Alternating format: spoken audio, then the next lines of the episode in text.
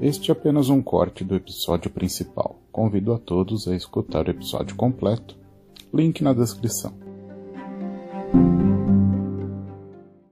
É, é, eu, eu fiz um curso de fotografia em 2007, se eu não me engano. Fotografia, Photoshop, né? É, para conseguir manusear uma DSLR de maneira manual. E, e agora, eu, eu, tá, eu tô aqui no meu, no meu ponto de, de vigília aqui né, no meu condomínio, né? Onde eu gosto de ficar olhando o céu. Hoje tem a superlua, o, o, É, é. o Aí o que, que eu fui fazer? Eu fui pegar o celular e tirar uma foto da superlua. Não dá, porque o autofoco não consegue focar. Talvez Ele fica, ele fica focando e desfocando, né?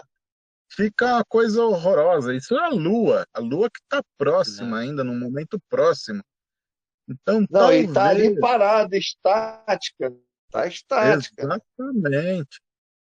Então, talvez Mas- mas é, usar isso- uma DSLR com o, o foco manual, talvez você consiga um registro melhor. Só que são poucas as pessoas que, que, que, que sabem manusear também, né? Ah, E o fenômeno também é, é, é veloz, né? Aí fica difícil. Então, mas isso aí você deu o segredo. Você acabou de dar o segredo.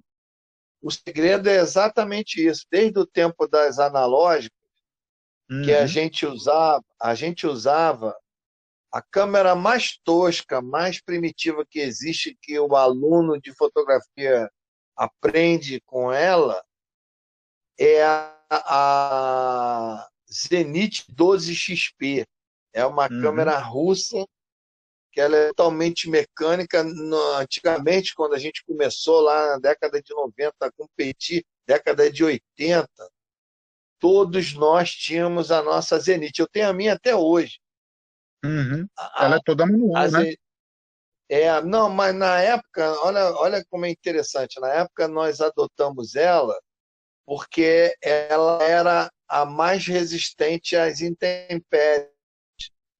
Que você É pega russo, uma, né? uma- é, não, exatamente. Você pegava, você pegava uma- as, as maquininhas mais sofisticadas da época, essas Nikon e o cacete, se você fosse para uma noite de vigília, você perdia a máquina, cara. Porque Uhum. só o sereno, o sereno já entra- penetrava nos componentes dela, já estragava o obturador, entendeu? Porque mesmo no dia que não tinha chuva, nem, nem mormaço, nem nada, a gente ficou todo molhado de sereno, cara, entendeu? No- Sim, nos sim. dias nos horas, dias né? mais frios. É, e a gente usava essa técnica. A gente colocava no tripé, a gente usava um, um cabinho disparador, aí já deixava o obturador, a gente calculava o disparador para 15 a 20 segundos, que a gente aprendeu a técnica de fazer fotografia com exposição prolongada, porque é a melhor forma de fotografar UFO, por incrível que Sim. pareça, por, por quê?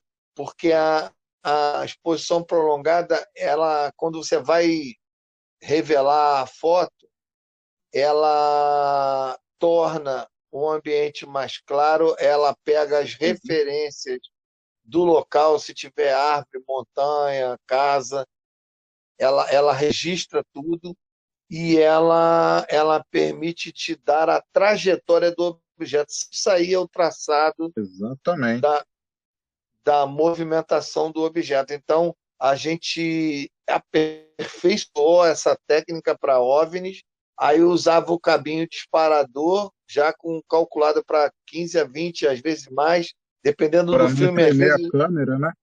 é, geralmente usava filme de 400 asas e, e, e a gente muitas vezes deu muita sorte, entendeu?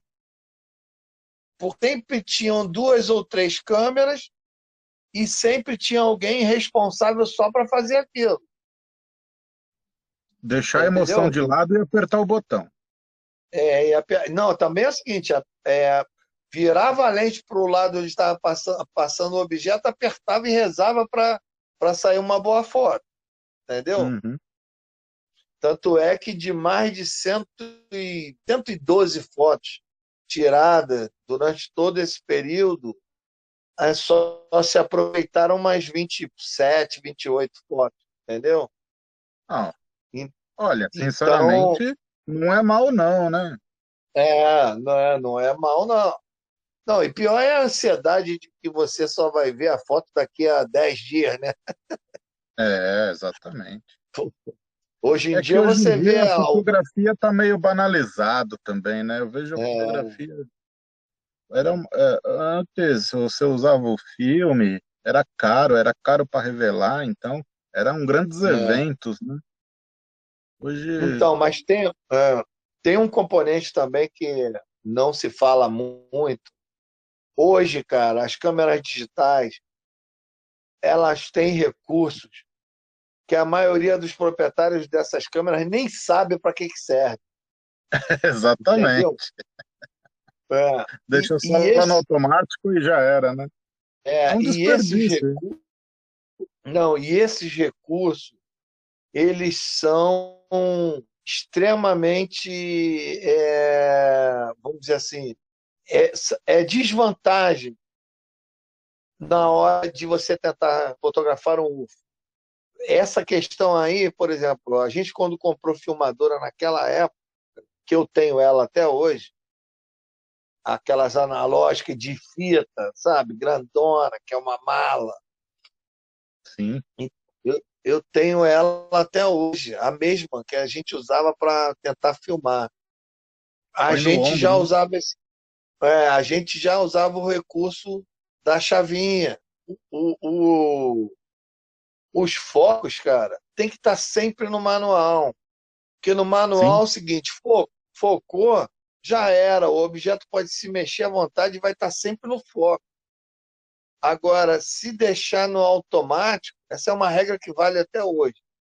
Se deixar a câmera no, no foco automático, vai, vai haver a movimentação, o próprio temor da tua mão não vai permitir que você faça uma boa imagem, entendeu? Ele vai ficar buscando foco toda hora e não vai aparecer nada. Não vai ver nada. Então é o seguinte, é, são tantas as variáveis que levam as pessoas hoje a não ter um acervo de filmes e fotos é, tão grande que a gente ficaria horas aqui falando sobre isso, entendeu? Exatamente. Real, realmente não. É, então, por isso que eu, eu você falou exatamente o que eu o que eu penso. Hoje eu não perco mais meu tempo tendo registrar, porque a gente aprende também registrar para quê? Para botar no YouTube, para ganhar visualizações. Meu para um, outro, para um terceiro falar que é mentira, o terceiro é, vai continuar falando que é mentira. É, é, ainda aparece uns pregos aí dizendo que é mentira. Entendeu? Então, então é. o seguinte, ó. Mais vale a minha experiência. É. Porque aí, é, aí entra essa questão que você está falando. A, a gente fica viciado. Eu, eu sou viciado. Entendeu? Se eu, se eu ficar um mês sem, sem fazer vigília, eu fico doido. Entendeu?